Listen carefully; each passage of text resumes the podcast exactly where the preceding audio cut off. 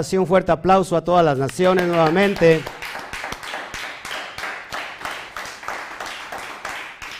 Espero que no se nos, se nos vuelva a cortar. Está el, internet demasiado lento.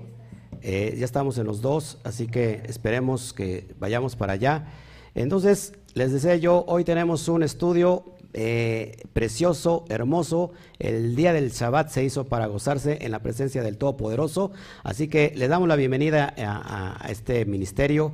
Cami, Quejila Mundial es su casa. Le saludo el pastor Oscar Jiménez Glés y, director del Instituto Torah también. Y hoy eh, les decimos un fuerte saludo a todas las naciones a la cuenta de 3, 1, 2, 3. Shabbat Shalom. Que se escucha y fuerte el aplauso. Así que déjeme otra vez hacer lo mismo. Este, voy a cambiar aquí el, detalle.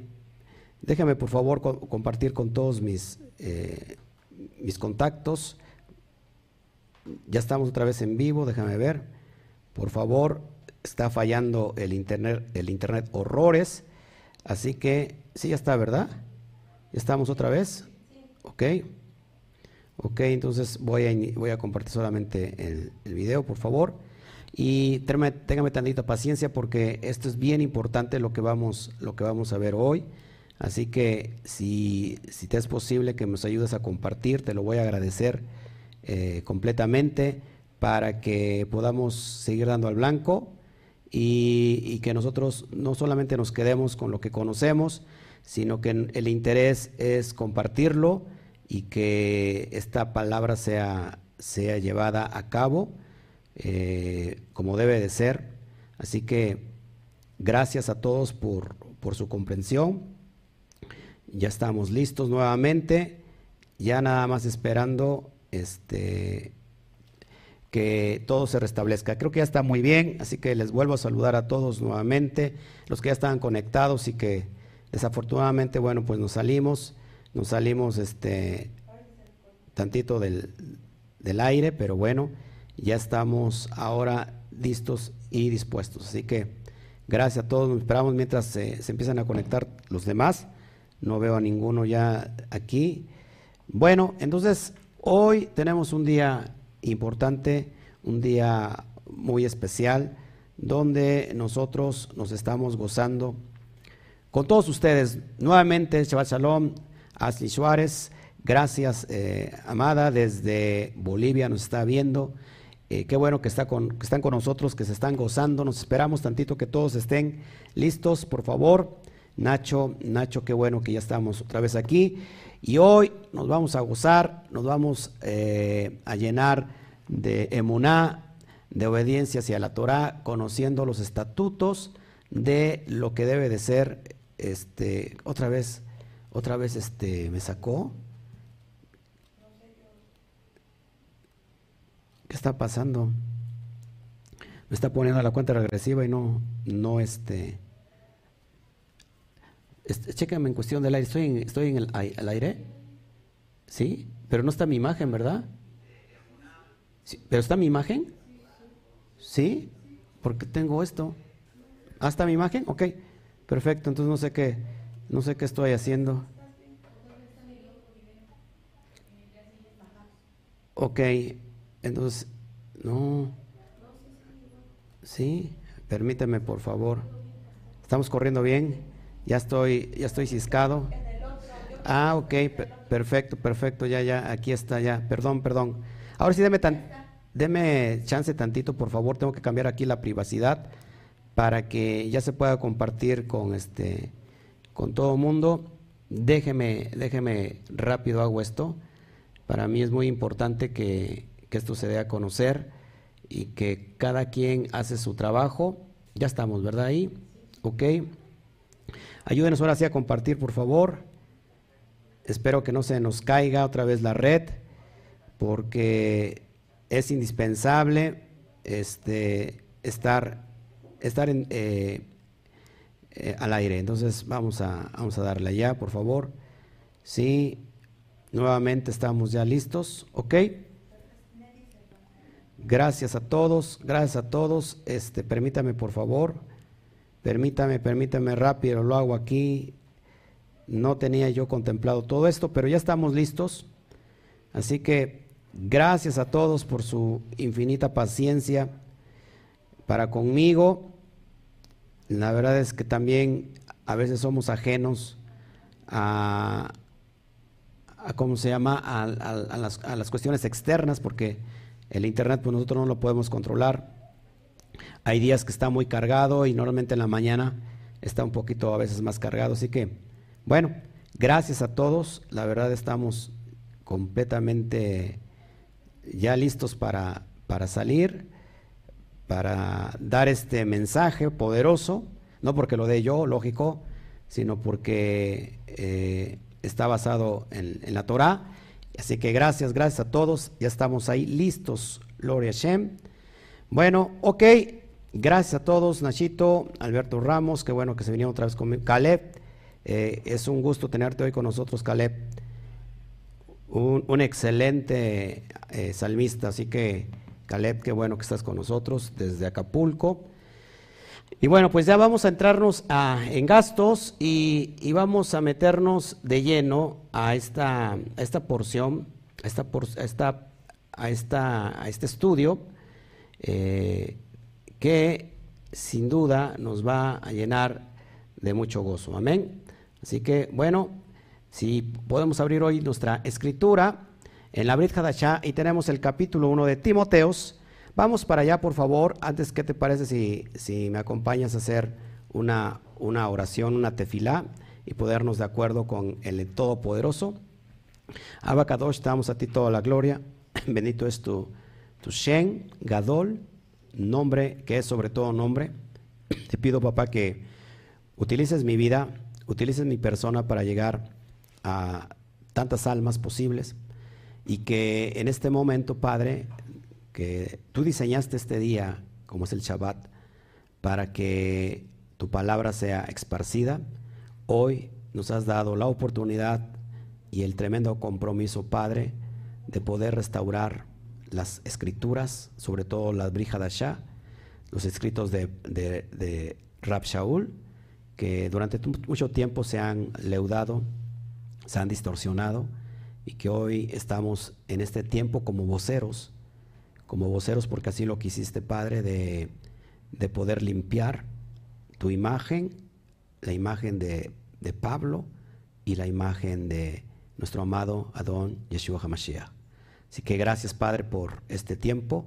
Te pido que tomes control de, de la red, de Internet. No es para nuestros gustos, no es para nuestra, nuestra fama, nuestro brillo, es para que esta verdad llegue hasta donde tenga que llegar, papá. Te damos a ti toda la gloria. Gracias a todos los amados que nos están viendo ya en este momento en las dos plataformas y que su alma sea prosperada en todas las cosas, Padre. Así que te doy a ti toda la gloria. Gracias a Bacadosh. Nos, nos sujetamos a tu Torah, nos sujetamos a tu verdad que nunca cambia y que es inmutable y que hoy podamos dar al blanco Padre a través de este estudio. Te damos a ti toda la gloria en el bendito nombre que es sobre todo nombre. Amén, amén y amén. Bueno, mis amados hermanos, ahora sí entonces nos metemos de lleno al estudio y vamos a abrir nuestra, nuestro, nuestro capítulo 1 de la primera carta a Timoteos. Recuerden que lo que hablamos ayer es de mucha importancia, de mucha validez todo lo que encontramos eh, como antecedentes, como datos introductorios a esta carta. ¿Se acuerdan cuál es el propósito de esta carta? Los que vieron ayer el estudio conmigo. ¿Se acuerdan cuál es el propósito de esta carta? ¿Cuál es el propósito? Este, que, se cumpla el, evangelio El propósito es cuidar la doctrina es cuidar sobre todas las cosas la doctrina. Como te rogué, Timoteos, que te quedaras en Éfeso. Eh, Éfeso, acuérdense que qué está pasando en Éfeso, primer siglo.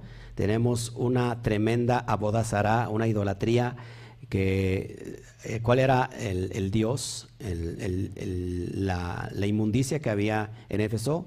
Pues había mucha una sociedad completamente eh, eh, poblada de, muchas, de muchas ideologías paganas, pero tenemos ahí a Diana de los Efesos.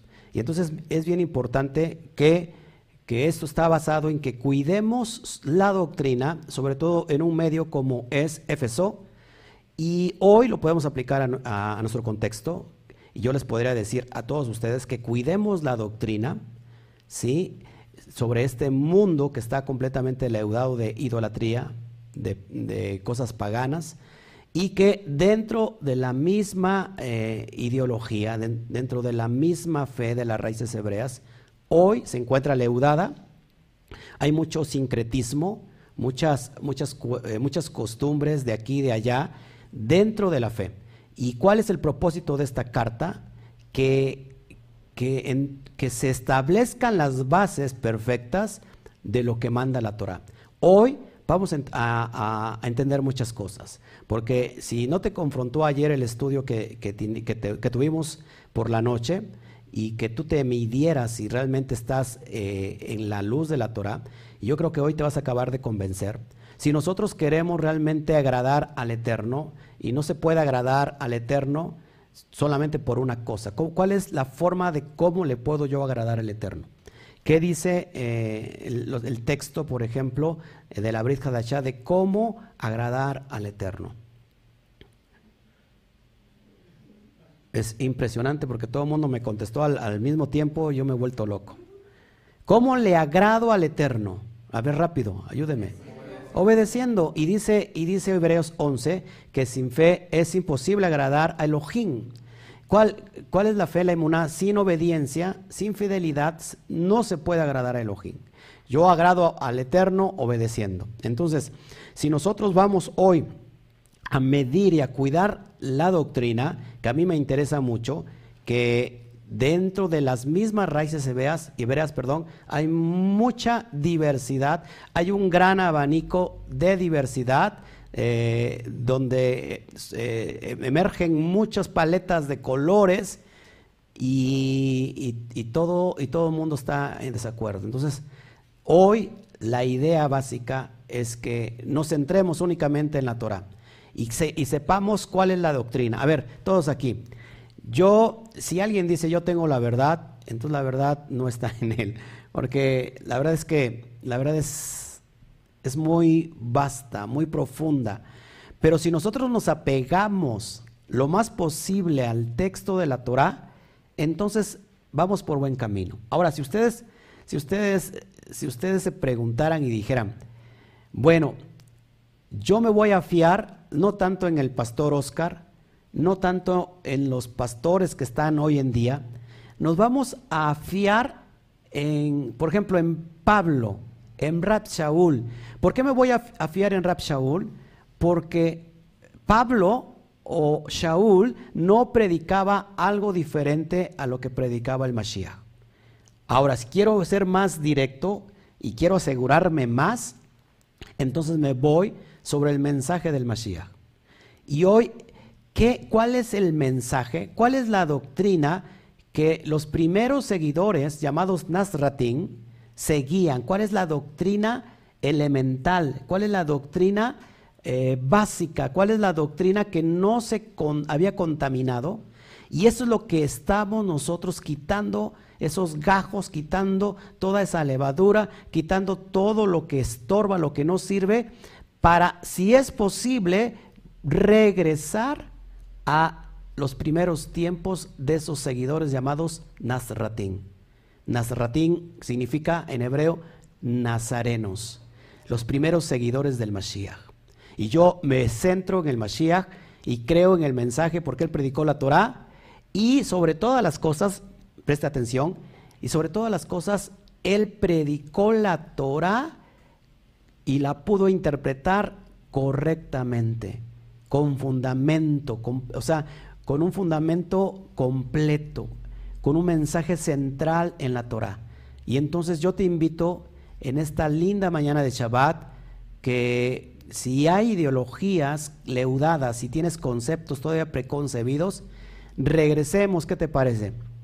Tú y yo al mensaje original, al mensaje del Mashiach. que predicó el Mashiach. Y esto es lo que Rab Shaul va a defender. Y defendió durante toda su vida. Y es la misma transmisión que, que va sobre Timoteos para que defienda el mensaje central. Amén. Es lo que vamos a ver hoy. Así que saca ahora sí, tu, abre tu, la, la, carta y vamos a estudiar el primer versículo. Tú sabes que estudiamos verso por verso, me gustaría ir explicando todo esto. Y dice así el primer versículo, Shaul, Shaliach de Yeshua el Mashiach. ¿Quién era Shaul? Para los que apenas están abriendo hoy el internet y están viendo por primera vez qué significa Shaliach, significa ¿Cómo se ha, traducido Shaliach? Como apóstol. Pero en realidad, ¿qué significa Shaliach? Un enviado, un emisario, un embajador. ¿De quién? De Yeshua el Mashiach. ¿Por qué el embajador? Un embajador que está a favor de Israel, no en contra de Israel.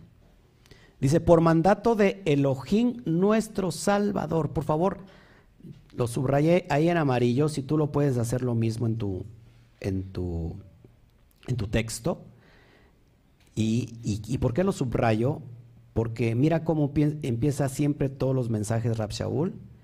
Shaul, ¿te acuerdas lo que vimos ayer de, del modalismo? De la unicidad. ¿Sí se acuerdan? A ver, ¿qué es el modalismo? No, no, no, no, no. Ajá. A ver, el modalismo cree que en un, en un solo ser, en un Dios, pero que se ha manifestado en tres. Eh, ese es el modalismo. Y también forma parte de la unicidad, porque acuérdate que la unicidad dice que, que dos es uno y uno es dos, ¿no? Es decir, que en este caso que, que, que Dios es Jesús y Jesús es Dios. ¿Todos aquí? que el Padre es Jesús y Jesús es el Padre. Ok, eso se llama unicidad y ya lo estudiamos el día de ayer y vimos que todas esas corrientes, ¿de dónde vienen? Vienen de la, del, pensamiento hebreo, vienen de la perspectiva de, la Torah, ¿de dónde vienen? Completamente de Roma, de, sobre todo de las doctrinas gnósticas, ¿se acuerdan? ¿Qué significa noxis? ¿Se acuerdan? Conocimiento, ¿sí? Un conocimiento interno donde se mezclaba filosofías, eh, sobre todo la filosofía griega, y, había unas ramas que también eh, con la mística judía. Eso lo vamos a ir quitando paso a paso y que tenemos aparte del modalismo, tenemos la Trinidad, ¿se acuerdan?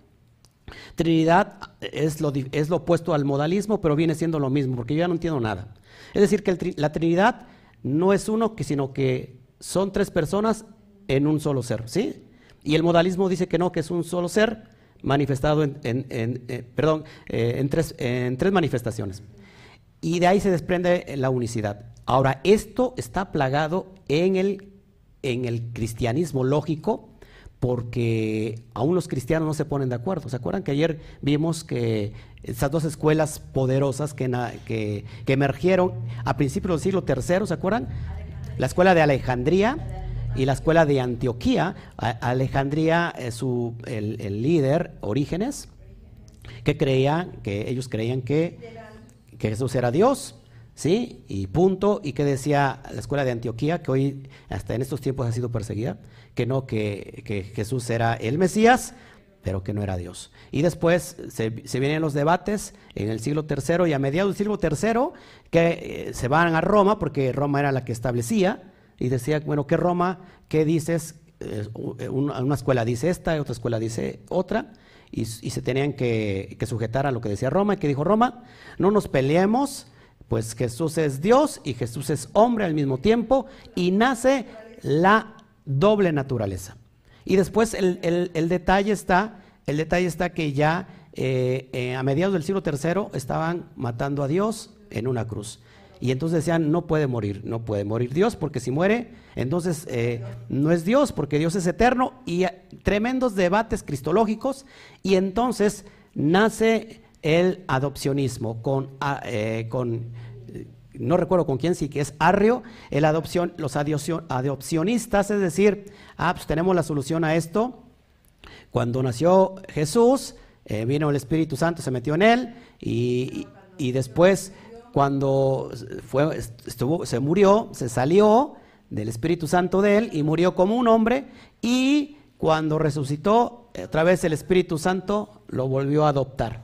Entonces, y, y hasta el día, hasta ese tiempo no, nadie se ponía de acuerdo y hasta el día de hoy tampoco nadie se pone de acuerdo. Entonces, por eso nosotros vamos a fijarnos en el mensaje central de la Torah, que era el mensaje del Mesías. Si se dan cuenta, en ningún texto de la Brit Hadashah, el propio Yeshua HaMashiach dijo, yo soy Dios. ¿Sí? Todos aquí. Ahora, el propio Pablo siempre pone la diferencia. Y mira lo que dice, por eso te lo estoy señalando. Así que por eso te enseñé evidencias el día de ayer para que podamos aprender a estudiar bien el texto. Una vez más dice, ¿quién es el, quién es el Salvador? Fíjate, Shaul dice Shaul, salía de Yeshua el Mashiach por mandato de Elohim, nuestro Salvador. Eh, en, el texto de la Reina Valera dice, por mandato de Dios, nuestro Salvador, y pone aparte, y, coma, y del Adón Yeshua, el Mashiach, nuestra esperanza. Y yo te lo voy a explicar en todo este estudio. ¿Por qué tenemos, eh, para empezar, quién es nuestro Salvador? ¿Cuál es el contexto? ¿Por qué Pablo decía esto del Salvador? Si se dan cuenta, en el primer siglo, sobre todo en los años que se está redactando esta carta, del 61 al 64 después de Mashiach, inclusive antes, inclusive antes del tiempo del Mashiach, ¿cómo se le consideraba a los emperadores romanos? ¿Se acuerdan? Se les consideraban como unos dioses y ahorita es por eso el contexto, porque Pablo dice, tenemos un Salvador, nada más, y nuestro Salvador es el eterno. Ahorita te lo voy a explicar por qué Pablo lo expone así. Los emperadores romanos con títulos divinos, fíjense, muy importante lo que te voy a enseñar. Por ejemplo, Augusto había permitido que sus súbditos orientales le rindieran honores divinos. A su muerte los romanos lo declararon como un divus. ¿Qué significa divus? Uno semejante a los dioses.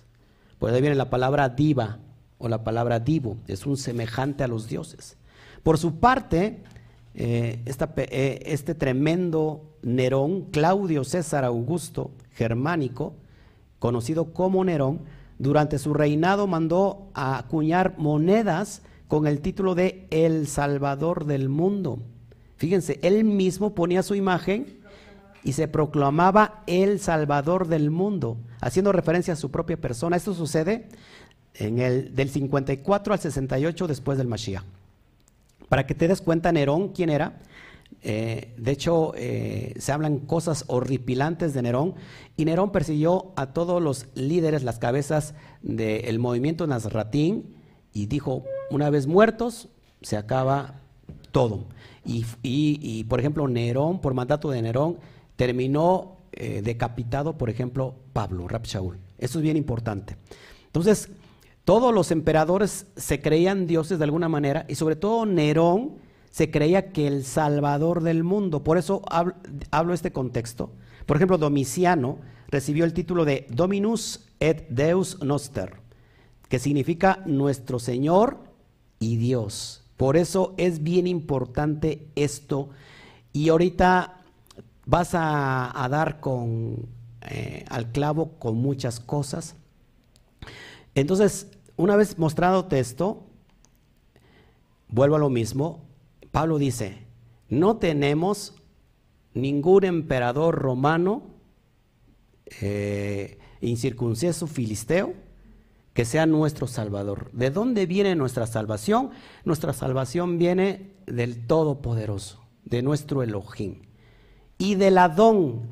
¿Cómo se, cómo se, se, proclamó este, este, hombre, este Dominicio? ¿Cómo se, se declaró? Con el título de nuestro Señor y Dios. Y entonces por eso Pablo siempre menciona, siempre menciona eh, este aspecto que dice, Elohim nuestro Salvador y y del Adón, Yeshua el Mashiach. Ahora, el título de, Adón, ¿qué es lo que vamos a ver también?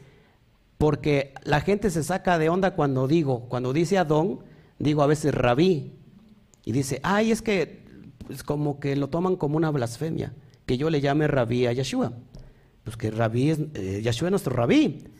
Y ahorita te lo voy a, mostrar con fundamento, aunque ya lo he hablado anteriormente. Entonces, primera de Timoteo 2.5, fíjate lo que dice Pablo, y es bien importante que lo, que lo, que lo tengas ahí. Dice, ¿por qué?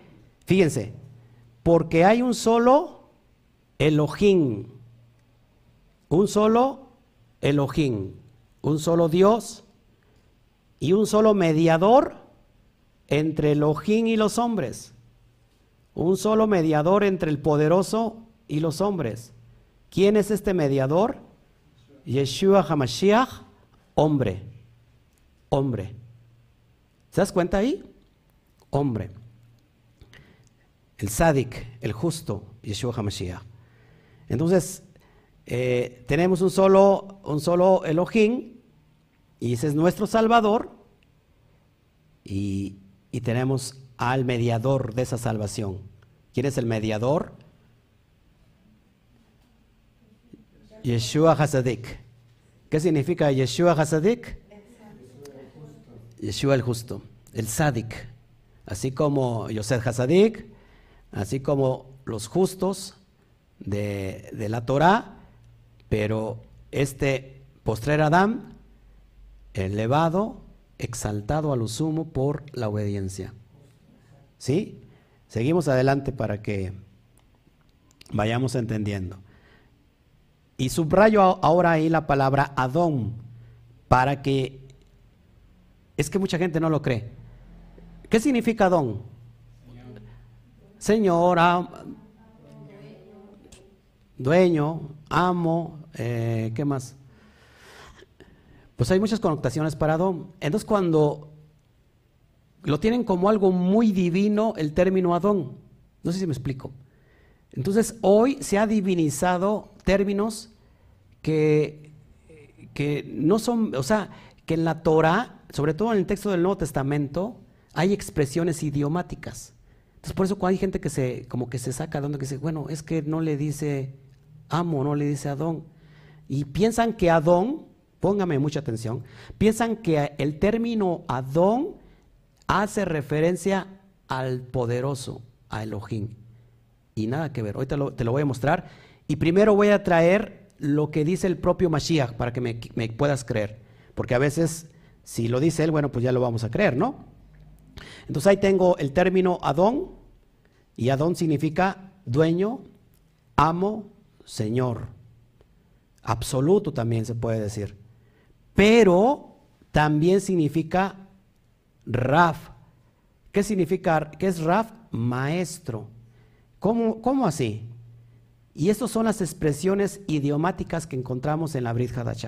Si tú y yo no entendemos las expresiones idiomáticas, ¿qué son las expresiones idiomáticas? Los hebraísmos, ¿sí? Eh, las expresiones de cada cultura que dependen de, la geografía y del tiempo. Entonces, un hebraísmo, una expresión idiomática es Adón. Y este término se ha divinizado, hermanos. Pero, y, y, piensan que cuando se dice Adón, ojo aquí, que cuando se dice Adón es en referencia al Todopoderoso, al Eterno. Y fíjate lo que dice el propio Mashiach para que lo vayamos entendiendo. Mateo 10, 24, 25 son expresiones comparativas. Dice el verso 24, el discípulo, ¿cómo se, dice discípulo en hebreo? Talmid, ahí te lo pongo. Dice, no es más que su maestro, que su raf, ni el siervo, en hebreo es Evet, más que su señor, su Adón.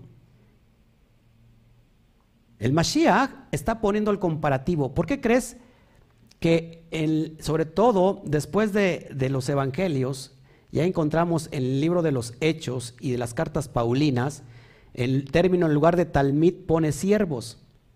Y siervo significa un esclavo. Hoy soy esclavo de, de Jesús. Y pensamos que ahí estamos, vivimos en esa esclavitud. Sin embargo, Evet, que es siervo, en realidad es para referirse a un talmid. No sé si me, estoy, me están entendiendo.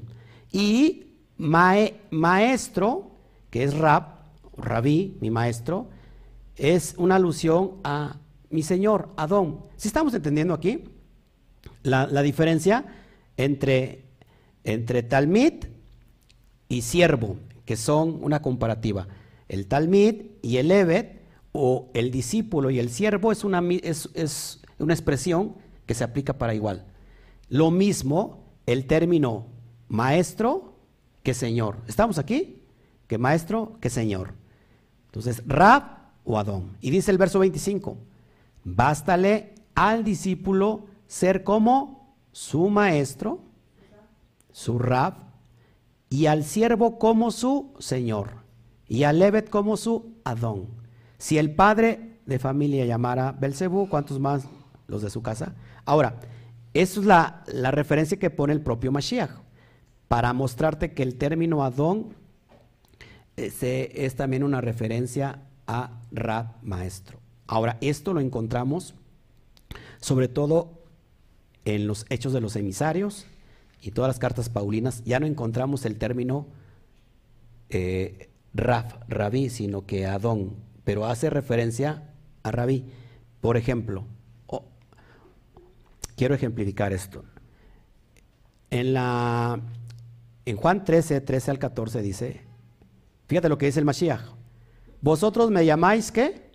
Maestro, Rab y Señor, Adón, y decís bien porque lo soy. O sea, el Mashiach está poniendo una comparación. O sea, me dices Raf y me dices Adón. Es decir, es lo mismo.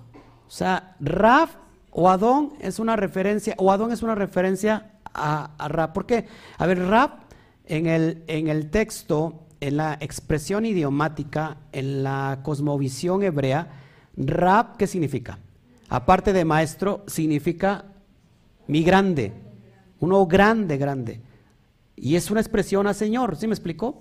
Porque hasta el día de hoy no se da mucho en, nuestra mentalidad que tenemos eh, eh, en Occidente, pero en el día de hoy, en el pueblo judío, un rabino se ve como un rab, literalmente como un señor. Y el talmid de ese rabino literalmente es como un esclavo, un siervo para él. O sea, hay mucha honra en el pueblo judío, sobre todo del Talmid al, rabino.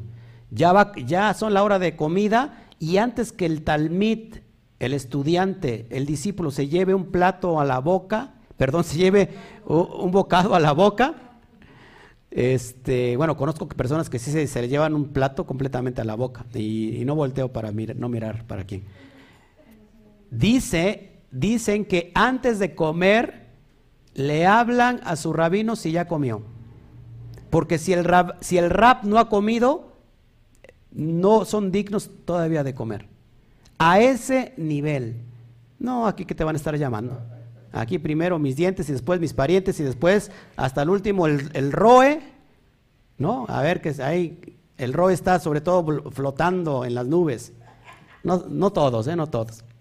Pero, ¿sí o no, mis amados hermanos? Entonces el término rab es como si fuera nuestro más grande. De hecho, eso significa mi grande. Sí. por ejemplo, este, orientales, por ejemplo, o sea, a lo mejor nada que ver, pero en la cultura oriental de los chinos, los japoneses, a sus maestros que les enseñan su doctrina o hasta sus artes marciales, sí. Sí, como su señor, con su maestro. Y no pasa lo mismo en Occidente, ¿están de acuerdo? Aquí en Occidente la culpa la tiene el Eterno y después la tiene para todo el pastor. ¿No? Que ya, ya pequé por culpa del pastor, que ya salí embarazada por culpa del pastor, que ya se me, se me inflamó la, muela, la culpa del pastor, que ya me dejó mi, marido, la culpa del pastor. Y, no nos, ¿y por qué, por, qué, creen que no hay esa retórica de bendición? Présteme tantito atención. ¿Por qué creen que no hay esa retórica de bendición? Porque no hay esa cosmovisión de respeto. Porque el que transmite Torah tiene una grandeza que no le pertenece a él, sino que viene de Hashem. Y bueno, la burra no era arisca, sino los palos que le dieron, porque hoy tenemos personas que están adorando a hombres en la cristiandad y cómo son estos hombres. Estos hombres viven de ellos. Por eso también en el occidente pues se ha cerrado toda esa cosmovisión. Por eso estamos hoy trayendo como si estuviéramos en el primer siglo y como, y como si estuviéramos en ese tiempo, en esa época, estamos, estamos recibiendo la Torah sin leudar la doctrina, la enseñanza, sin leudar bajo esas condiciones. Entonces, rap es como si fuera, o es el grande, o sea, no hay otro término para rap. ¿Qué otro término se puede comparar? Bueno, pues Adón, como amo. ¿Sí estamos aquí? ¿Todos aquí? Bueno, sigamos avanzando para que vayamos entendiendo todo esto. Lo repito, Juan 13, 13 a 14, vosotros me llamáis maestro, rap, y señor Adón, y decís bien porque lo soy. Pues si yo, el señor y el maestro, he lavado vuestros pies, vosotros también debéis lavaros los pies los unos a los otros. Te estoy enseñando las métricas de, exégesis para poder interpretar las expresiones idiomáticas. Por ejemplo, ¿qué pasa en la transfiguración? Te voy a traer tres textos de, los, de, tres, de, tres evangelios que, donde Shimon Kefa menciona indistintamente lo que te estoy enseñando, Rab o Adón. Y fíjate, vamos al primer texto donde viene la transfiguración, es Mateo 17, 4 el Shimon Kefa dice Adón. En Marcos 9.5, que es, el, la misma, el, mismo, el mismo pasaje de la transfiguración, ahí menciona Rabí. Lo mismo sucede en Lucas 9.33. Simón Kefa le dice Rabí. ¿Quién es Simón Kefa? Pues Pedro. Y vamos a ver el texto para que veas que no me lo estoy sacando de la manga y que te quiero enseñar cosas que no existen. Todo, todo está. Ahora, eh, el término e, epístates, el término epístates, que significa en griego magistrado de la antigua Grecia, el que está situado por encima. Por eso, acuérdate, eh, magistrado o rabí, en griego, o sea, rab tiene su, su, ¿cómo se llama? Su, ay, se me olvida la palabra, su, este, su interpretación en griego es epístates. Rab en griego es epístates y significa el que está situado por encima. ¿Sí puedes entender entonces la grandeza de la palabra rab? Ahora, ¿por qué Shimon Kefa llama indistintamente como rab o como Adón? Porque es exactamente lo mismo. Vamos para allá y te lo voy a enseñar en los textos, eh, uno por uno. Mateo 17:4 dice: Entonces Pedro dijo a Yeshua, Señor, bueno es para nosotros que estemos aquí. Si quieres, hagamos aquí tres enramadas, una para ti, otra para Moshe y otra para Elías. ¿Cómo le dice en el texto de Mateo? Adón. ¿Sí? Adón. Es la, es la frase que utiliza. Eh, vamos al texto de Marcos 9.5, donde dice el mismo, el mismo pasaje, paralelo, dice Marcos 9.5. Entonces Pedro dijo a Yeshua, maestro. Ahí ya le cambia. Bueno es para nosotros que estemos aquí y hagamos tres enramadas. Una para ti, otra para Moshe y otra para Elías. Acá en el mismo texto paralelo le llama, en lugar de Adón, le llama maestro.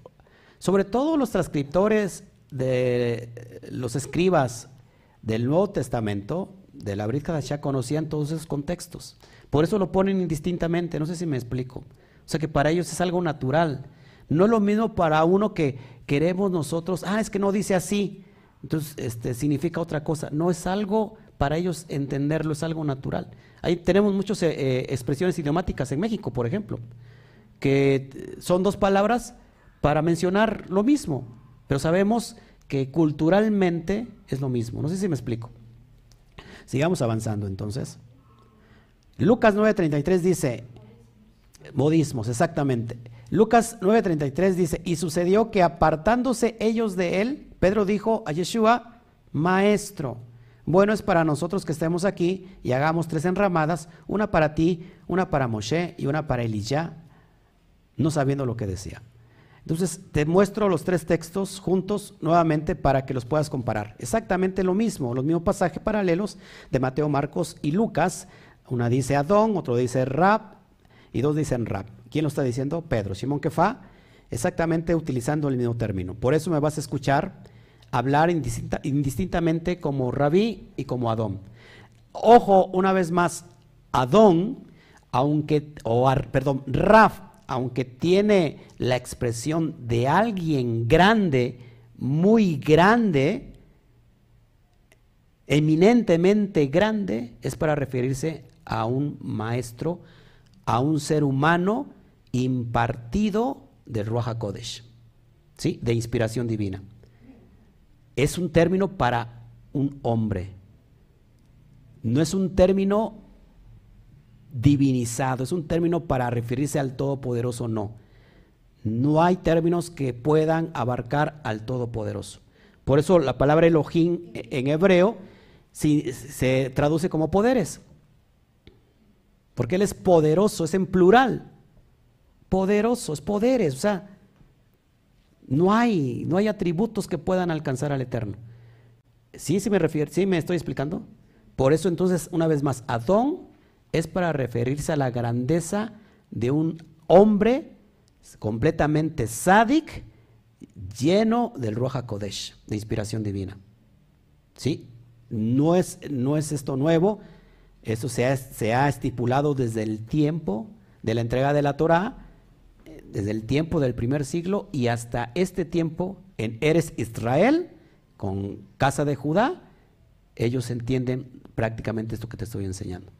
Por eso cuando alguien discute, sobre todo alguien que viene de la cristiandad y se empeña, y se, y se, empeña en enseñar la Torah de acuerdo a los rudimentos que aprendió en la cristiandad, ¿cómo termina el Yehudí? Pues se empieza a burlar de él porque no conoce los, los contextos, los modismos culturales de la región. No sé si se me explico. Entonces, es como si, si un judío viniera hoy y, a ver, un modismo aquí, un modismo, para que pongamos el ejemplo y lo podamos nosotros transmitir.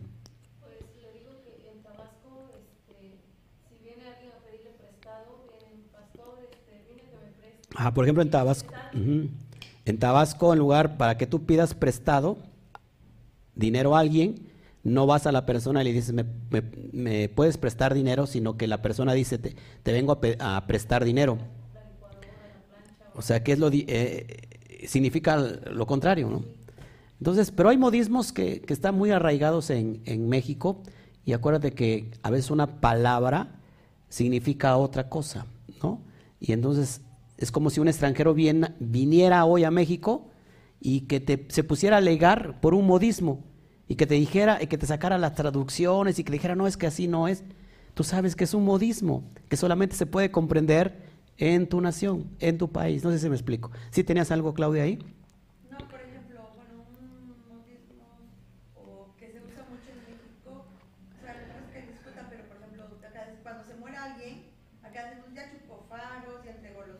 Ok, exacto.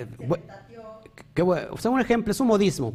Quizás burdo, pero como que, que de alguna manera dibuja lo que estamos hablando. Por ejemplo, aquí cuando se muere alguien, normalmente se dice en México, ya chupó faros o ya colgó los tenis, ¿no? Cuando decimos eso en México, sabemos que una persona se murió, falleció. Es como si viniera un ruso y te dijera, ya chupó faros. ¿Y qué, y qué piensa el, ruso? Que la persona no se ha muerto, sino que anda chupando faros. No sé si me explico. Porque el ruso va a, interpretarlo literalmente, lo que escucha. Entonces imagínate, se imagina el ruso, ¿cómo que ya chupó faros? O sea que aquí en México se chupa faros. Y así estamos hoy en día, nos reímos, porque así estamos hoy en día queriendo interpretar modismos que vienen del primer siglo y que le pertenecen a Israel. Y cuando un judío nos ve discutiendo con algo que no tiene sentido, es cuando un mexicano ve a un ruso discutiendo que la persona está chupando faros y que en realidad no se murió. No sé si me explico. Eso es bien importante que lo vayamos entendiendo. Por eso, ¿se dan cuenta por qué es importante entender todos los hebraísmos? Porque solamente así podemos interpretar correctamente la Torah. Seguimos entonces. Eh, estamos en el verso 2. Verso 2 dice a Timoteos. ¿Quién era Timoteos? Un verdadero hijo en la fe. ¿Qué es ser un verdadero hijo en la fe? Alguien que está guardando completamente la Torah. Vimos que ayer Timoteos él desde pequeño se le instruyó Torah y que Rab Shaul hace mención que en realidad se sabía la Torah de memoria, los cinco libros de Moshe. ¿Quién hace esto? Solamente el pueblo judío. El niño a los 13 años de edad, acuérdate, hace su bar mitzvah, donde es como un examen, donde va a la sinagoga y, y recita la Torah de memoria los cinco libros de Moshe. ¡Wow! Este era Timoteo. Hijo de la fe, gracia, misericordia y paz. Ese es un, ese es un saludo que todo el mundo tenemos que tenerlo. Geset, Rajen, Be Shalom. ¿Qué significa? Gracia, misericordia y paz. ¿De quién? Una vez más, una vez más, Rab Shaul se para ¿De quién? De Elohim, nuestro Padre, y del Mashiach, Yeshua, nuestro Rabí. ¿Ya le puedes entender? Por favor, aplausos.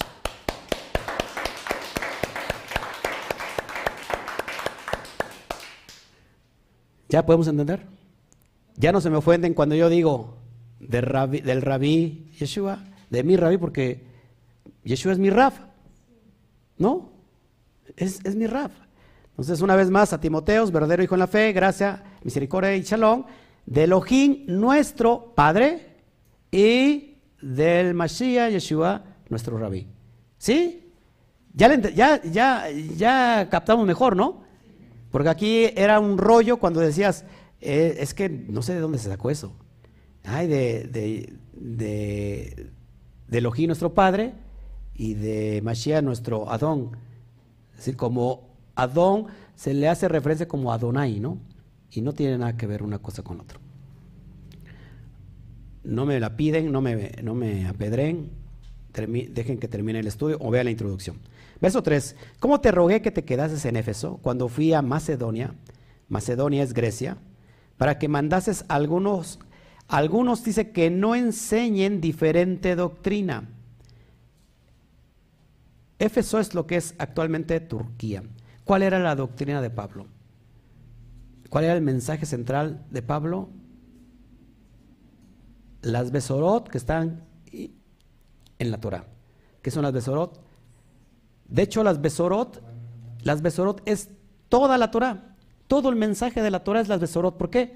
Porque Besorot significa las promesas de redención para un pueblo. Promesas de redención que se les entregó a quien primeramente Abraham vino, después a Isaac vino, después a Jacob vino. Esas promesas todas las incluye el Tanaj, conocido como, o mal conocido como el Antiguo Testamento. Ahora, esa es la doctrina de Pablo. Pero ¿qué dice en Gálatas? Vamos rápido a Gálatas capítulo 1, por favor, para que vayamos agarrando, si no has estudiado con nosotros la el, libro de Gálatas te, lo recomiendo, por favor, que lo estudies y te va a dar una perspectiva general. La voy a volver a, grabar eh, ya con ya más avanzado para que podamos ir más al fondo. Gálatas 1 dice, verso, verso 6, eh, Dice que no hay otro mensaje. No hay otro mensaje. Dice Pablo, no hay otro mensaje. Estoy maravillado que tan pronto os hayas alejado del que os llamó por la gracia del Mashiach. ¿Quién nos llamó? ¿Quién? No, no, no, a ver, otra vez. Nada más repiten porque tienen boca y no analizan. Una vez más, estoy maravillado que tan pronto os hayas alejado del que os llamó ¿Quién nos llamó? ¿A quién, a qué nos llamó? El Padre eterno. ¿Por quién? Por la gracia del Mashiach. Para seguir un evangelio diferente. Es decir, Pablo, estoy maravillado. ¿Cómo es posible, Gálatas, que estén desviándose del mensaje central? No que haya otro, dice el verso 7, sino que hay algunos que os perturban y quieren pervertir el evangelio del Mashiach, el mensaje del, del Mashiach. Dice, mas si aún nosotros o un ángel del cielo os anunciare otro evangelio diferente del que os hemos anunciado, sea anatema. Primer siglo, hermanos, como el día de hoy, se, está, se, ha eh, adorado a ángeles. Ya vino el ángel fulano de tal y vino el ángel. Los ángeles son ministradores de los Kedoshim. Son para el servicio de los Kedoshim. No es para que les adoremos. No es para que les prendamos una veladora. No es para que, no, no, no. Y por eso Pablo dice, aunque viniera un ángel de los Shamaín, dice, aunque viniera un ángel y trajera otro mensaje diferente, sea anatema. ¿Qué significa anatema? Cosa maldita. Verso 9, como antes hemos dicho también, ahora lo repito, si alguno predica diferente evangelio del que habéis recibido, sea maldito. Entonces, ¿cuál es el mensaje de, Pablo? Si nosotros hemos entendido esto, pues el mensaje, el mensaje central es la Torah. Verso 4, dice, ni presten atención a fábulas. ¿Qué son fábulas? Cuentos. Cuentos. Y genealogías interminables que acarrean disputas más bien que edificación de Elohim, que es por obediencia. Así te encargo ahora. ¿Qué estaba pasando? ¿Qué estaba pasando en Éfeso? No solamente las doctrinas leudadas, llenas de paganismo, llenas de... ¿Qué pasó? Ay, me está, me está sucediendo algo aquí en... Este... No, no, no, no, no. En la noche. Ok, perdón. Ya me había espantado. El Satán, el Satán nos está enviando desviación. Ok, este, ¿qué estaba pasando en el primer siglo? Doctrinas leudadas de sincretismo, paganismo, eh, doctrinas místicas, tanto judías como griegas. Las griegas son gnósticas, místicas, y es lo que estaba pasando, o sea que Pablo tenía problemas con las filosofías griegas y tenía también problemas con la mística judía. Acuérdate que no toda la mística es de Hashem. Eso es bien importante que lo entendamos. Hay mística que estudia a los ángeles, judía que estudia a los ángeles, que estudia energías. Hay mística que cree en la reencarnación. O mística que cree no en la reencarnación, sino en la transmutación de las almas. Entonces, eso, todo esto es lo que estaba acarreando Pablo y sobre todo en Éfeso. En el lado, ¿por qué dice? Fíjense, si, los puedes interpretar, que no presten atención a fábulas. Hay fábulas conocidas dentro del judaísmo que se conocen como midrashim o midrash. Midrash es una forma de interpretación de la Torah, es descontextualizar el texto para darle eh, contexto. No todos los midrashim, no todos los midrashim son malos. Está, eh, los midrashim están, están basados en parábolas, en, en o en mashal, ¿sí? Todos aquí. Pero resulta que eh, Mashiach predicaba en parábolas. Y la parábola es para darle sentido al, al, texto de la Torah, para que la persona lo pudiera entender. Ahora, ¿qué pasaba? Que había un grupo que se creía muy, muy elitista en cuestión de raza. Es decir, yo soy judío y que todavía en el día de hoy está esto.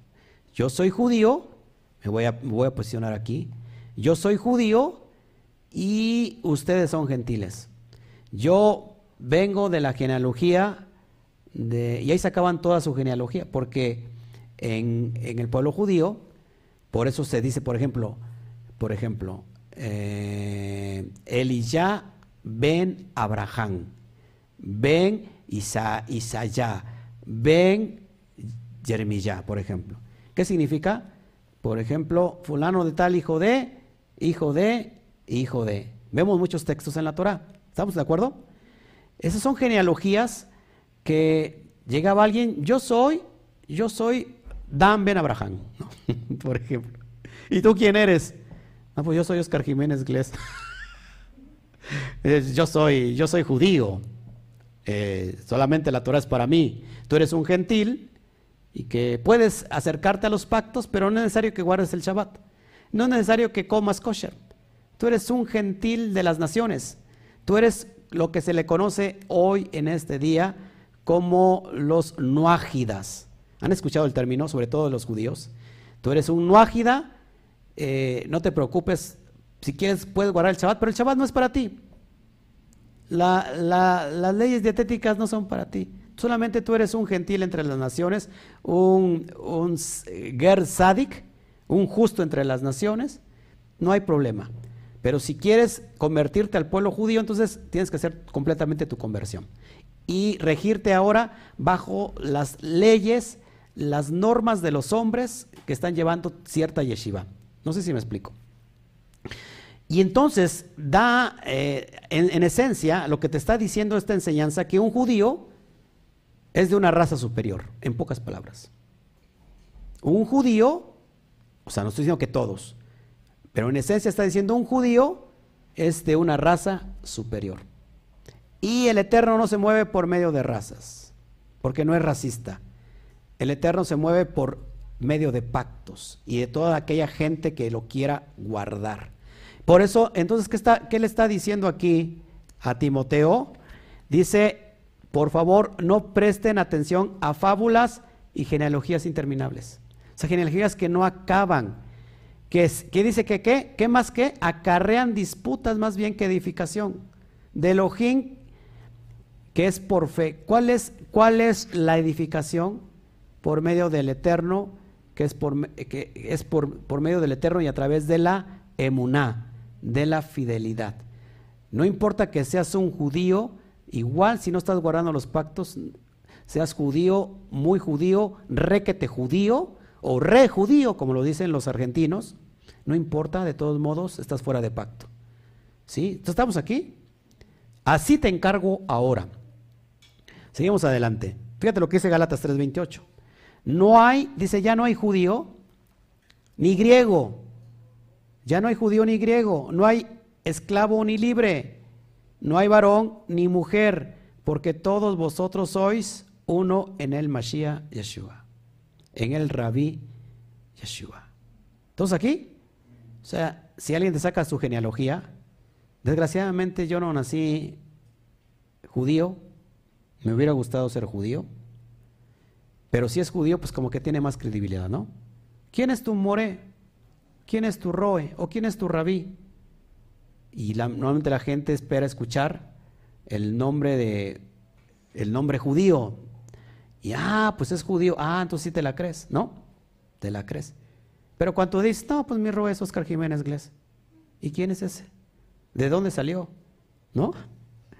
Entonces, ya no hay judío, ni hay griego, ni hay esclavo, ni hay libre. Ahora, por favor, eh, no significa que todos los rabinos estén en esta condición. Lo digo que muchos de ellos así lo creen. Eh, tanto que también hay un espíritu antisemita. ¿Qué es el espíritu antisemita? Un odio, animadversión a todo lo que es judío. Pero también del lado judío hay como un espíritu de animadversión a todo lo que es gentil. ¿No? ¿Sí me explico? Entonces, ¿cuál es, cuál es, cuál lo justo aquí? Buscar el equilibrio. Ya no hay, ya no hay judío ni hay griego. O sea, somos unos en el Mashiach. Todos aquí. Y normalmente mucha gente va y viene a las raíces hebreas y lo primero que es buscarse a un rabino judío y no sabe qué es lo que está predicando un rabino judío, que muchos de ellos no creen en el Mashiach. Y entonces ahí es donde pues te va a desviar y te va a decir, ¿sabes qué? Tú eres un gentil, un simple gentil, yo soy un judío. Tenemos que tener mucho, mucho cuidado. ¿Qué, vino, eh, qué hizo nuestro Adón, nuestro rabí Yeshua? Él fue también a todos. Y él dice, si estamos en el Mashiach, pues pertenecemos a la acera de, Abraham, que ahorita lo voy a, tratar este tema. Gálatas 3:29 dice, mira lo que dice Pablo, y si vosotros sois del Mashiach, ¿cuántos son del Mashiach aquí? Dice, ciertamente el linaje de Abraham sois y herederos según la promesa. O sea, quizás no eres judío, pero si estás en el Mashiach, ¿Qué es estar en el Mashiach?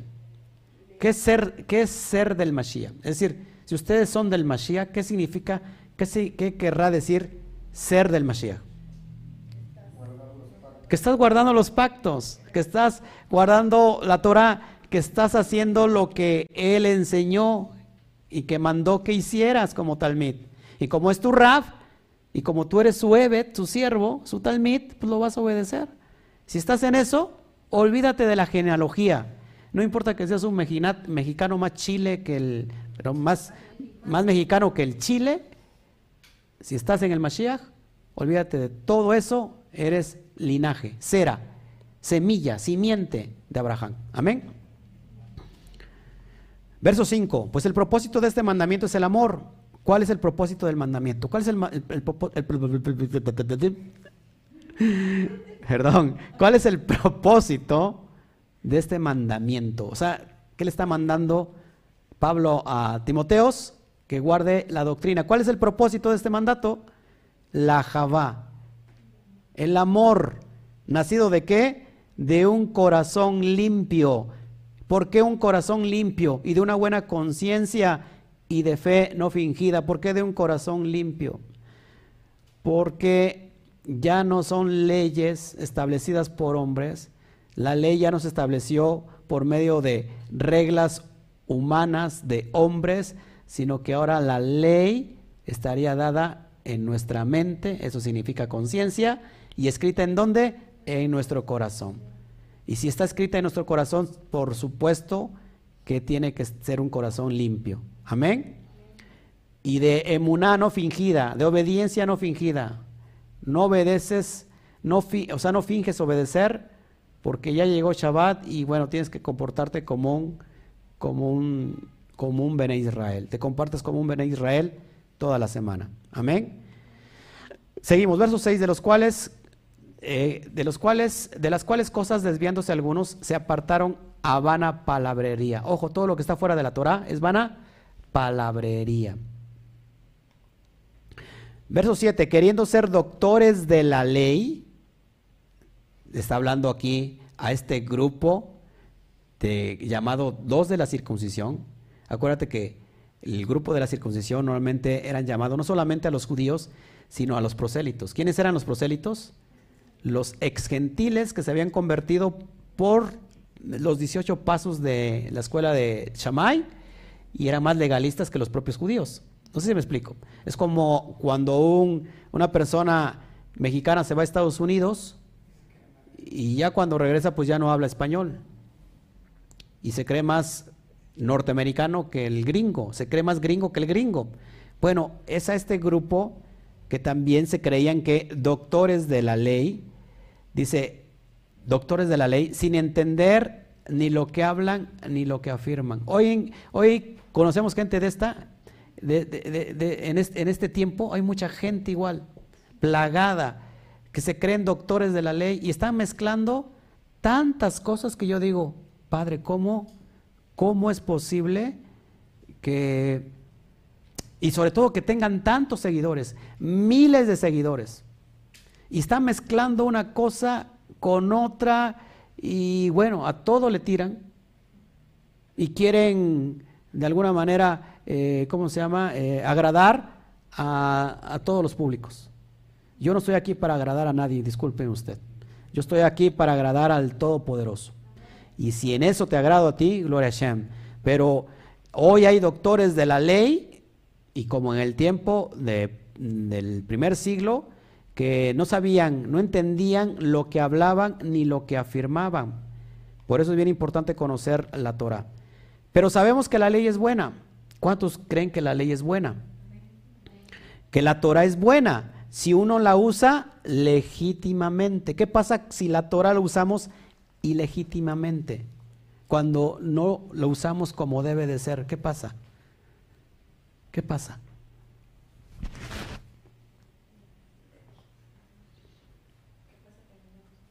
Todo el mundo está durmiendo aquí. Es una pregunta muy sencilla, muy fácil. Creo que hasta Camilita la... A ver, Camilita. Pues su voluntad. Exactamente. Dice, sabemos que la ley es buena. Si uno la usa legítimamente. ¿Qué es usar legítimamente la Torah, la ley? Y se vuelve buena. Pues cuando la obedecemos, cuando no la transgredimos. Porque cuando la transgredimos, entonces, pues viene juicio y condenación. Hay de aquel que sabe hacer lo bueno y no lo hace. ¿Cuánta gente conocemos que sabe hacer lo bueno y de todos modos no lo hace? Está transgrediendo la ley. Nuestros hermanos, nuestros hermanos que están en la cristiandad, ellos de alguna manera no son tan conscientes porque no lo saben. Pero dentro de este ramo de la raíz hebrea hay muchas personas que lo saben y aún así la usan ilegítimamente. O bien quieren usar la Torah como les convenga. No sé si me explico. Pues acá dice que no debo de comer cerdo, ah, pues es como que es muy legalista.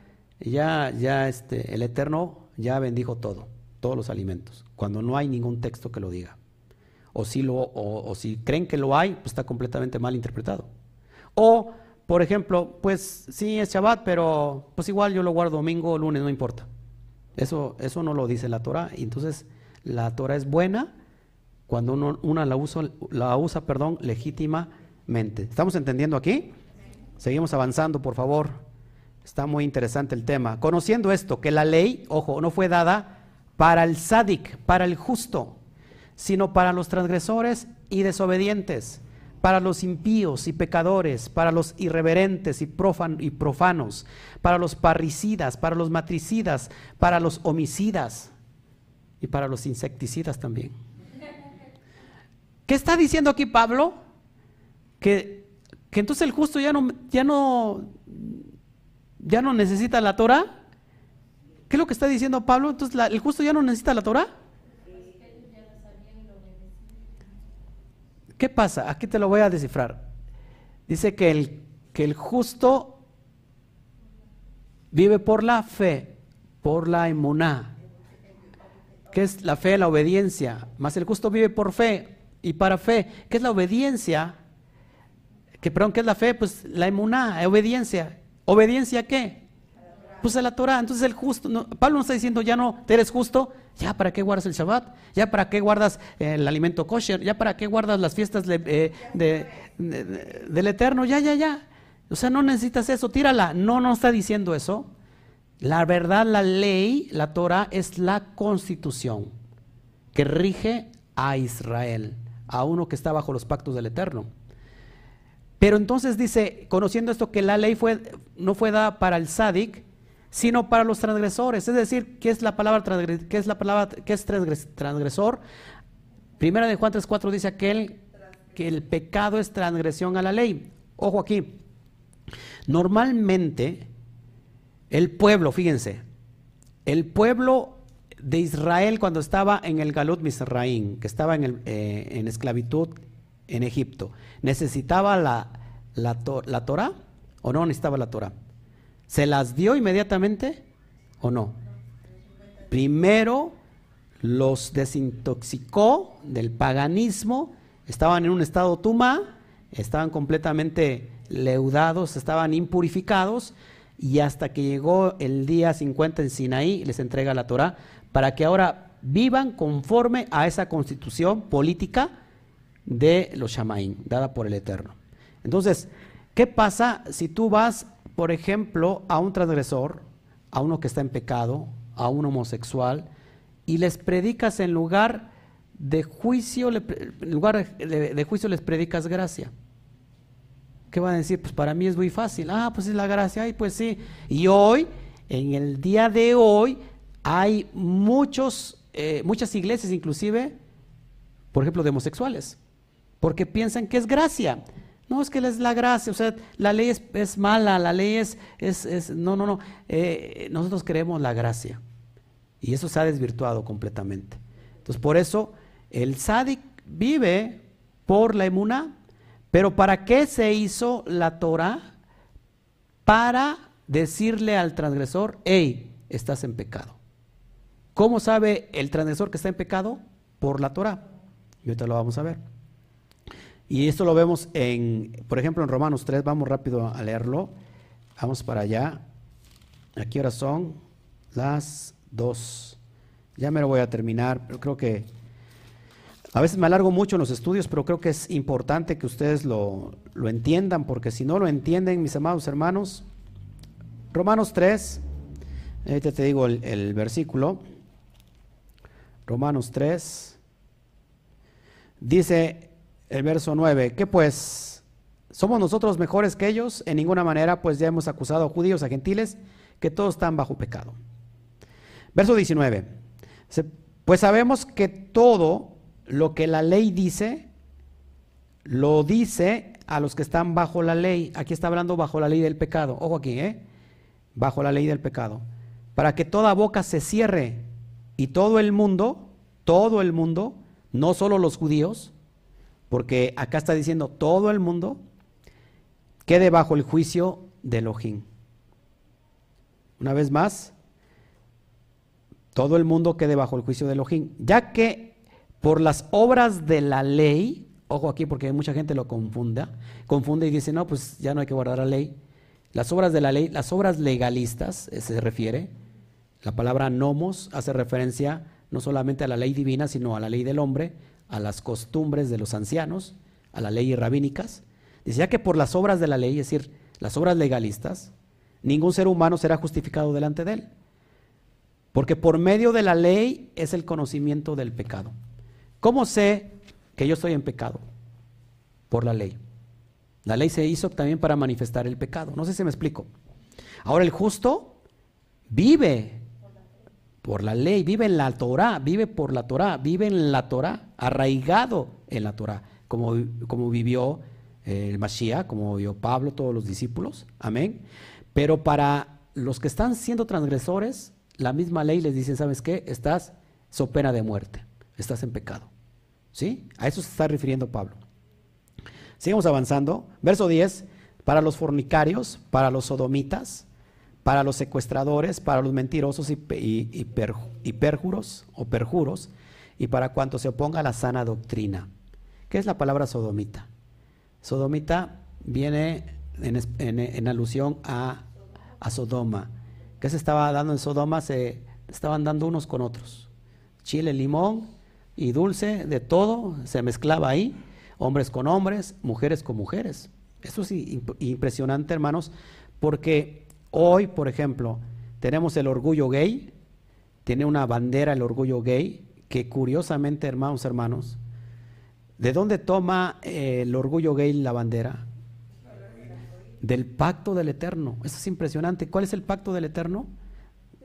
Iba a pintar un pacto para que él se acordara de que no iba a volver a traer una, una destrucción, un diluvio. Y toman esos colores del arco iris y es su bandera. Pero es como una burla, es una mofa al pacto del Eterno. Y te aseguro que a lo mejor ni saben si lo tomaron por los colores. Pero ¿qué pasa ahora? Que no y que en cuestión de los sodomitas, ahora las personas que, que le gustan los, los, los niños, los bebés, la pedofilia, todos los pedófilos, el orgullo pedófilo también tiene una bandera que es exactamente a la bandera del orgullo gay, nada más que en colores pasteles. Hágame usted el reverendo favor. ¿Cómo les enseñamos que esas personas están en pecado? Por medio de la ley. ¿Sí, estamos, ¿sí me explicamos? No, no por leyes de hombres. Si, si tú te vistes de negro y blanco, estás cumpliendo la Torah y te tienes que vestir de negro y de blanco. Y en tu armario no existe otra cosa más que camisas blancas y pantalones negros. Y olvídate de lo demás. Y si no lo haces así, transgredes la Torah. Eso no está establecido en la Torah. No es por leyes humanas. No es porque Chío y Alberto se tengan que vestir igual, porque si no se visten igual están transgrediendo la Torah. No, o sea, se visten ustedes porque así quieren. No, por, por obligación también, ¿no? Entonces, no sé si me explico, mis amados hermanos. Y entonces dice, dice aquí Pablo, dice, y todo lo que se oponga a la sana doctrina, ¿qué, ¿qué es la palabra doctrina? ¿Qué significa doctrina? Enseñanza. Todo, ¿Cuál enseñanza qué? ¿La enseñanza de qué? De la Torah. Todo lo que se oponga a la enseñanza de la Torah, échenlo para afuera. Prácticamente lo que estaba diciendo. Verso 10. Según el glorioso evangelio de Elohim bendito, que a mí me ha sido encomendado. ¿Por qué dice que, que me ha encomendado este evangelio, estas Besorot. Acuérdense que el Mashiach mismo se la entregó. Doy gracias al que me fortaleció, al Mashiach, Yeshua, nuestro Adón, nuestro Rabí. ¿Ya lo entendemos? Wow. Porque me tuvo por fiel poniéndome en el ministerio. Y de hecho, de hecho, de eso se trata el ministerio de Pablo. Verso 3, habiendo yo sido antes blasfemo, perseguidor e injuriador, mas fui recibido a rajen, a misericordia, por lo que hice por ignorancia e incredulidad. Pablo está siendo justo porque acuérdate que hay pecados de ignorancia que son perdonados. ¿Sí estamos aquí? Los pecados de ignorancia, sobre todo los que vemos en, los, en las cuestiones de los corbanot, hay dos, sacrificios que son por ignorancia. ¿Sí? El pecado abón o la iniquidad es, sinónimo de caret, es cortado de, de, Israel, ya serás cortado porque has muerto espiritualmente.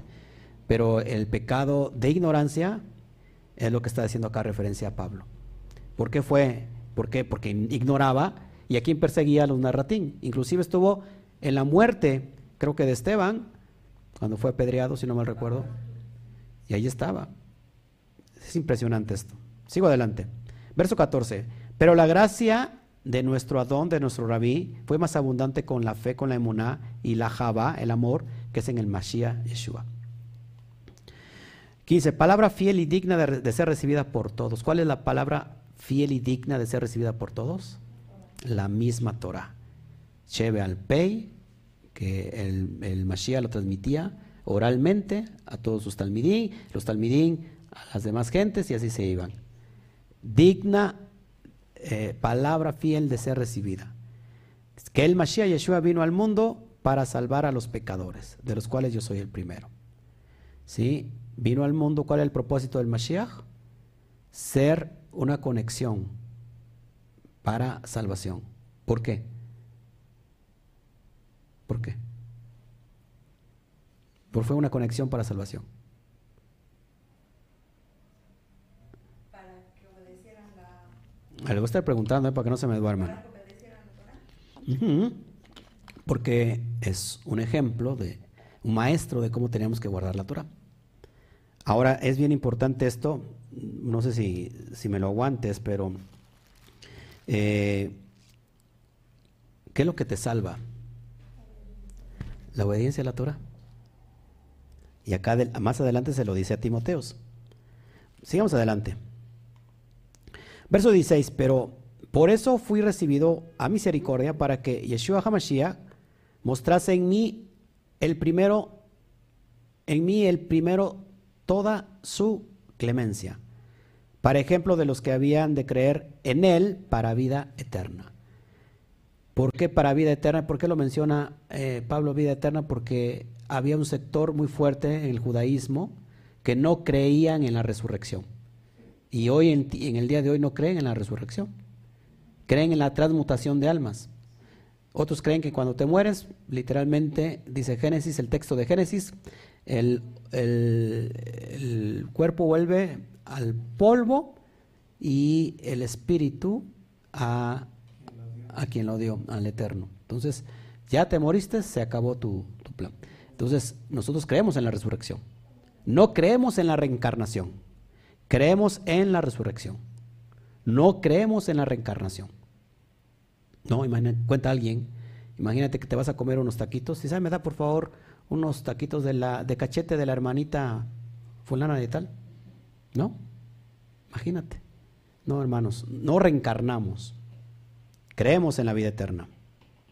Amén.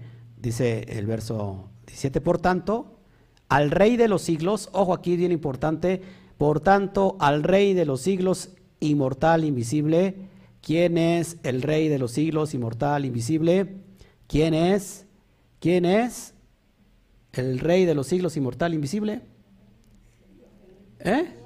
No, no me hablen en, lenguas, por favor, que esos ya pasaron esas. ¿Eh? El eterno.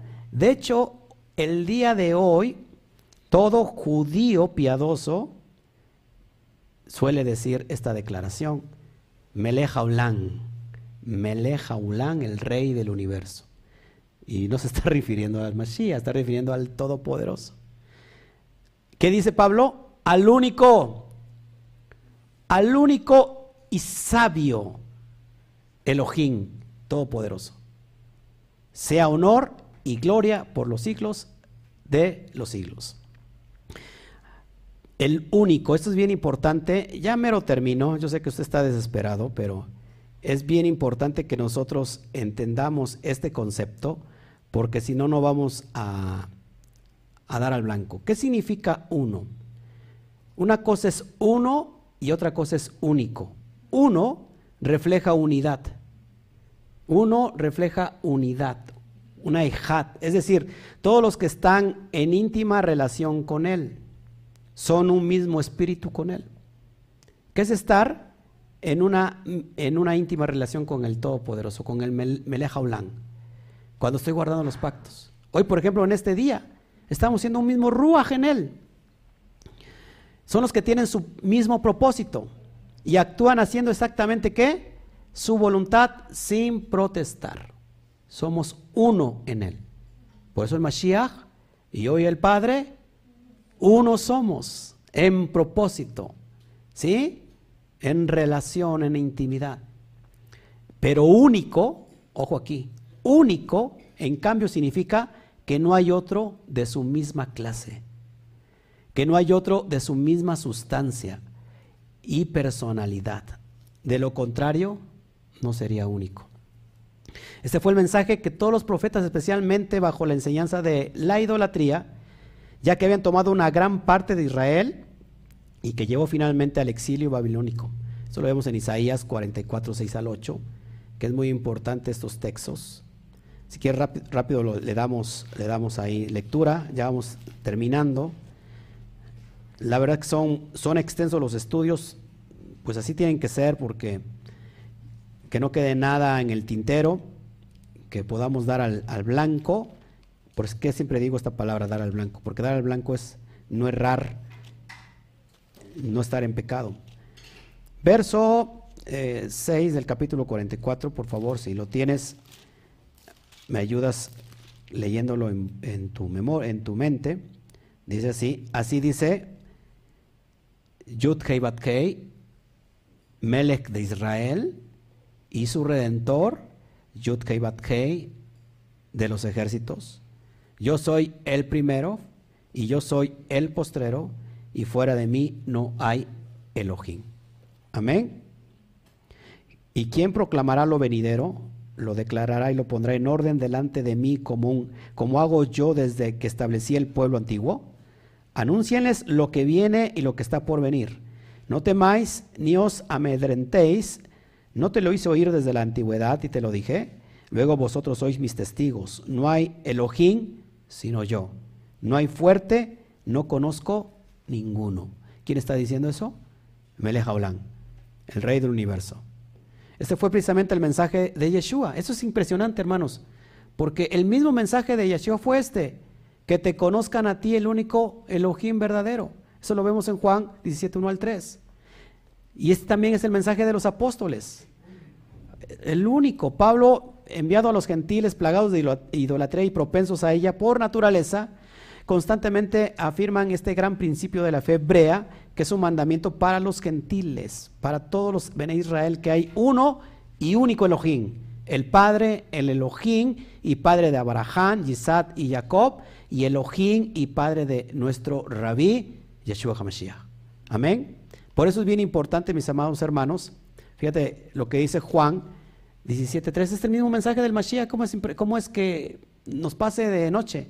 Y esta es la vida eterna, que te conozcan a ti, ¿a quién? A ti, el único Elohim, el único Dios verdadero, y a Yeshua HaMashiach, a quien has enviado. ¿Cuál es el único? No, el eterno. Me llevo una hora predicando y Está durmiendo este muchacho. ¿Todos aquí? Es el mensaje central del propio Mashiach, el único. Este mandamiento, hijo, Timoteos, te encargo para que conforme a las profecías que se hicieron antes en cuanto a ti, milites por ellas la buena milicia. ¿La qué es milicia? La batalla, el combate. 9. Manteniendo la fe, la emuná y buena conciencia, desechando la cual, dice, desechando la cual naufragaron en cuanto a la fe algunos, algunos, algunos que ya se fueron que ya los echamos. Y se dura la palabra, pero el mismo Pablo dice, fíjate lo que dice, fíjate lo que dice, de los cuales son, y, pone santo y seña. El, el Rab Shaul pone santo y seña y dice, de los cuales son Imineo y Alejandro, a quienes entregué al Satán para que aprendan a no blasfemar. Y, cuando, y fíjense, esto es increíble. Pero las personas que se van por blasfemos y que están en idolatría y que no se someten a la Torah, luego de ser victimarios, hacen las víctimas. Y resulta que el que, que el que es víctima resultó el victimario. No sé si le ha pasado eso. Que los papeles se voltean. Y todos están bajo los ojos del roe, del pastor. Ay, qué pobrecitos, ¿por qué no va por ellos? Sí, está bien pecaron, está bien, se metieron unos con otros, sí, está bien, este, son rateros, son borrachos, pobrecitos, son nuestros hermanos. ¿Y qué dice Pablo? Los entregué al Satán. Los entregué al Satán, dice, para que aprendan a no blasfemar. Pablo no se andaba con, con cuentos. Pablo no se andaba por las ramas, Pablo era directo. Yo quiero decir, yo quiero ser como Pablo. Ahora, ¿cuál es el concepto de entregar a alguien al Satán? Acuérdense, ¿se acuerdan del concepto que yo les hablé hace ocho días? Que el concepto del Satán no solamente está especificado para, o hace alusión solamente al Satán, al demonio, sino que Satán también hace referencia a lo que te desvía, ¿Cuál es el adversario que te desvía? La carne, el yeter Entonces, ¿cuál es el concepto de lo que está diciendo aquí Pablo para que podamos entender? Y para eso, eh, para eso te voy a llevar un texto que también lo dice en 1 Corintios 5.5, pero antes de eso, ¿quién era Imineo y quién era Alejandro? Imineo era, eh, bueno, su, nombre es perteneciente a Imen, el dios del matrimonio, de las bodas. ¿Quién era eh, Himineo? Creyente que apostató. ¿Qué es apostatar? apartarse de la emuná de la fe, culpable de blasfemia y de diseminar la falsa enseñanza de que la resurrección era un acontecimiento del pasado. Y ahí tengo las citas, primero de Timoteo 1.19, 1.20, 2, 2 de, de, Timoteo, 2.17 y 18. ¿Qué decía, qué decía este, Himineo? La resurrección no existe. ¿Y cuál era el mensaje central del Mashiach también? La resurrección. ¿Y Pablo qué predicaba? La resurrección. ¿Quién no creía en la resurrección? Los saduceos. Y por su blasfemia, junto con su compañero Alejandro, fueron entregados al Satán, acto que sin duda inicia su separación de la Keilah.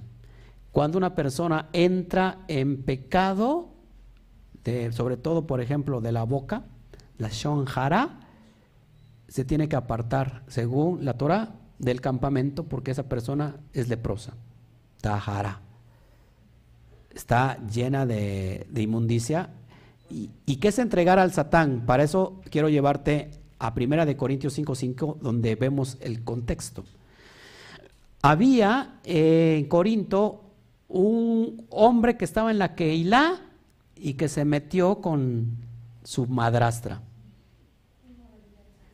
Lo vemos aquí como muy espantado, pero suceden, esto sucede muy fuerte por la carnalidad. Entonces, esta, este, este hombre que se metió con su propia madrastra, le pertenecían los líderes de la, de la comunidad que estaba en Corinto, que estuviera ahí. ¿Qué dice Pablo? Sáquenlo, échenlo. Dice en 1 Corintios 5:5, el tal se ha entregado al Satán para destrucción de la carne, a fin de que su espíritu sea salvo en el día del, del Adón Yeshua. ¿Qué significa esto? Cuando una persona está en pecado de adulterio, en pecado de iniquidad, en pecado de blasfemia, va a terminar contagiando a todas las personas alrededor.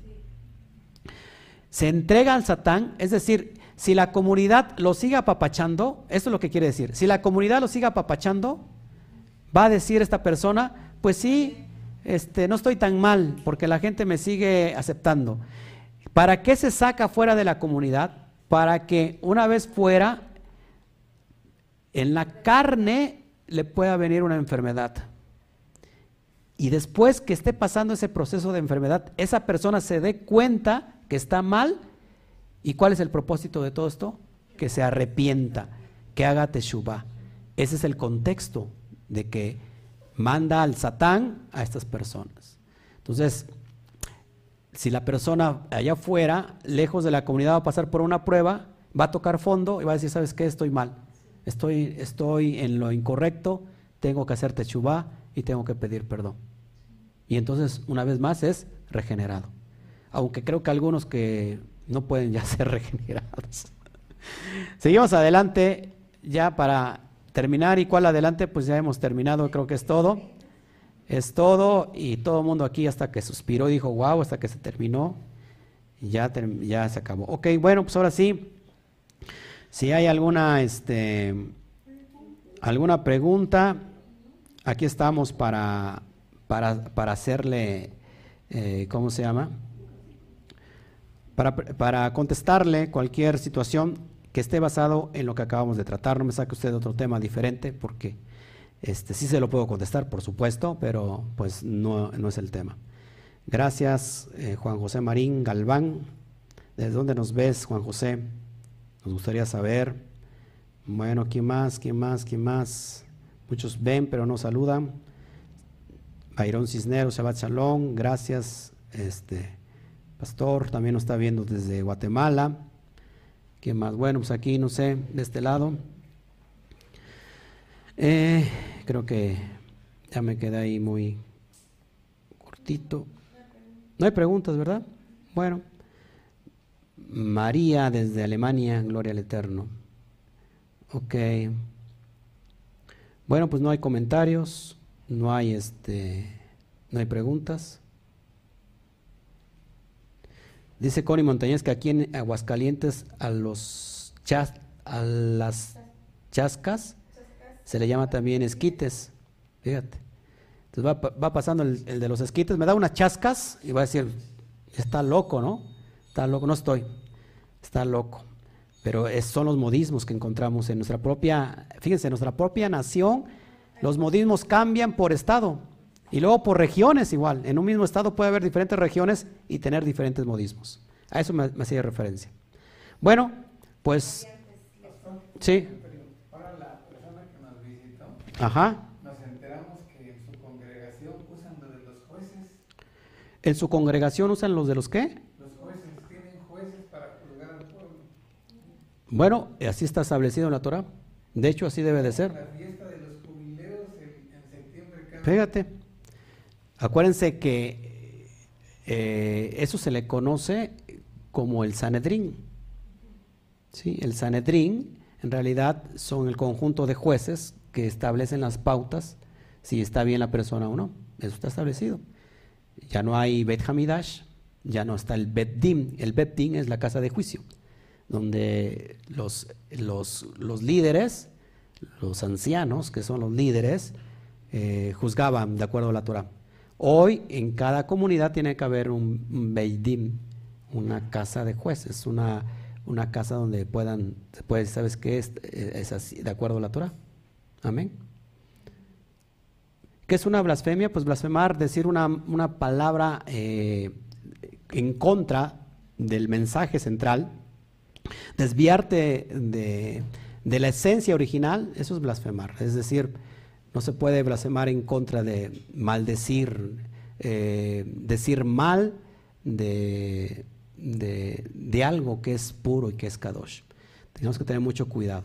Pues hermanos, eh, lo, que yo, lo que yo sí les pido por favor es que, que volvamos a la esencia verdadera, volvamos a la esencia, perdón, a la esencia verdadera de la Torah y que nos quitemos de, pues que nos quitemos de, de muchas de muchas levaduras que nos han hecho daño durante mucho tiempo y que y que no permitamos que nada ni nadie nos lo, nos lo arrebate, que volvamos al camino, al derech, que preguntemos, hey, ¿cuáles son el camino, cuál es la senda antigua donde llevo de andar, a, a fin de que andemos por ella? Y una vez que la hemos encontrado, hallaremos pastos frescos para nuestra vida. Y, y el que encuentra la Torah haya la vida, ¿sí? Y, el que haya, haya la vida, pues la Torah es vivir la vida eterna. Es decir, ¿cómo se vive la, la vida eterna? Desde que se guarda la Torah. Desde ahí empezamos a vivir la vida eterna. Así que bueno, si no hay nada, nos vemos al ratito. No me despido, nos vemos al ratito. Les voy a entregar la porción Jucat, el secreto de la vaca roja. El secreto de la vaca roja en la porción 39 llamada Jucat. ¿Qué significa Jucat? Es lo que vamos a ver al ratito, a las 5 de la tarde, si, si- si no es que un poquito más tarde, pero ahí estamos pendientes, por favor no se nos vaya. Y, y si no hay ninguna pregunta aquí ya para irnos, aquí en la sala, no hay ninguna pregunta. ¿No? ¿Sí o no? No estoy. Desconecta, por favor. Bueno, pues si no hay ninguna pregunta, se nos olvidó pagar el, el- el teléfono. Ya, ya contestaron. Ok. Este, bueno, si no hay ninguna pregunta, nos vamos. Nos vemos a ratito. No nos despedimos. Que el Eterno me los guarde.